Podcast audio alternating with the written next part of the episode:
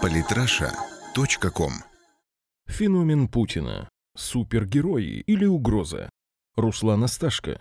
Прошлая неделя ознаменовалась какой-то эпидемией в среде западных СМИ, которые ринулись писать критические статьи и рисовать злобные карикатуры на Владимира Путина. Они и так это делают, но тут произошел буквально взрыв активности.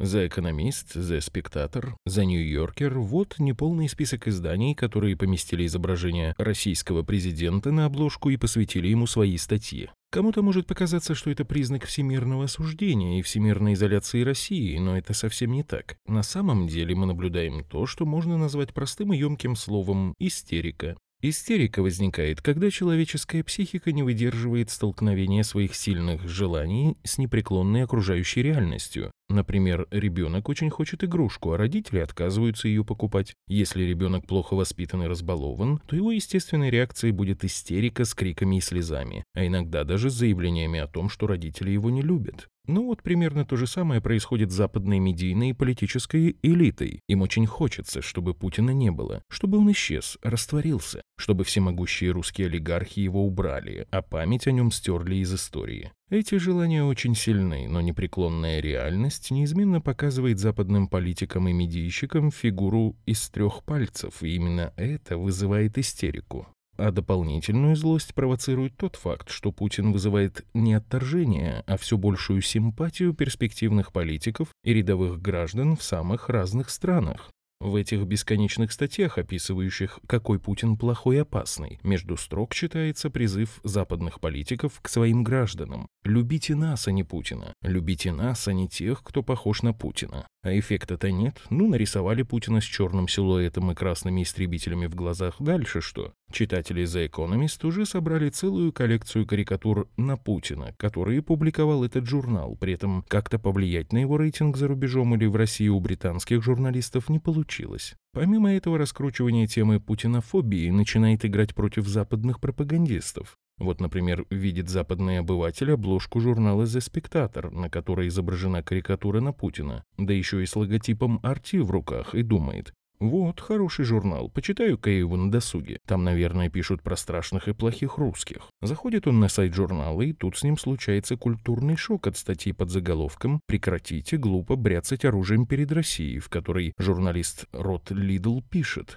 «Я опасаюсь не столько русских, сколько нас самих. А дальше журналист рассказывает, как опасно западное двуличие, как опасна глупость западных политиков в отношении Ливии, Сирии, России и других стран, а также делится размышлениями о том, что дешевле – купить билет в Новую Зеландию, которую никто не будет бомбить, или вырыть бункер у себя дома, ведь скоро может случиться ядерная война. Этот пример показывает, что Путин – это не символ ужаса. Им уже нельзя пугать, но им все еще можно привлекать внимание. Особенно внимание тех, кто устал от западных политиков. Политическая элита США, Германии, Великобритании и других стран сама поднимает рейтинг Путина за счет своего собственного антирейтинга. Обыватель часто мыслит по принципу «враг моего врага – мой друг», и его собственная ненависть и недоверие к продажным и лживым политикам превращаются в доверие и симпатию к российскому президенту. Парадоксально, но чем больше его критикуют СМИ, тем больше он нравится обывателям, которые воспринимают его как супергероя, бросившего вызов мировому истеблишменту. Причем над путинским имиджем супергероя работали и Хиллари Клинтон, и CNN, и тот же The Economist. Судите сами, только супергерой может одновременно бомбить террористов, двигать цену на нефть, взламывать сервера Демократической партии США, влиять на выборы в Штатах, сбивать Украину с европейского пути и многое-многое другое.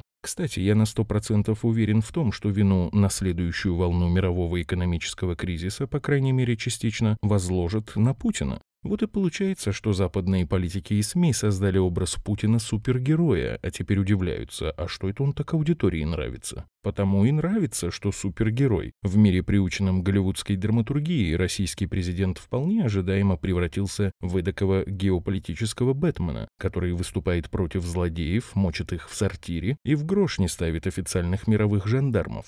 С точки зрения западных политиков, которые по сути своей являются серыми и безвкусными продуктами работы бюрократических машин и политических имиджмейкеров, Путин сделал страшное. Он показал всему миру, что успешный политик может быть совсем другим. Он может быть патриотом, христианином и консерватором, то есть всем тем, кем быть западному политику строго запрещено. Успех Путина – это политическая смерть для всего поколения глобализированных постхристианских политкорректных политиков, всех этих Клинтонов и Оландов. Именно за это они его ненавидят, и именно поэтому у них ничего не получится. Для мировой истории они уже умерли, хотя не все они это понимают.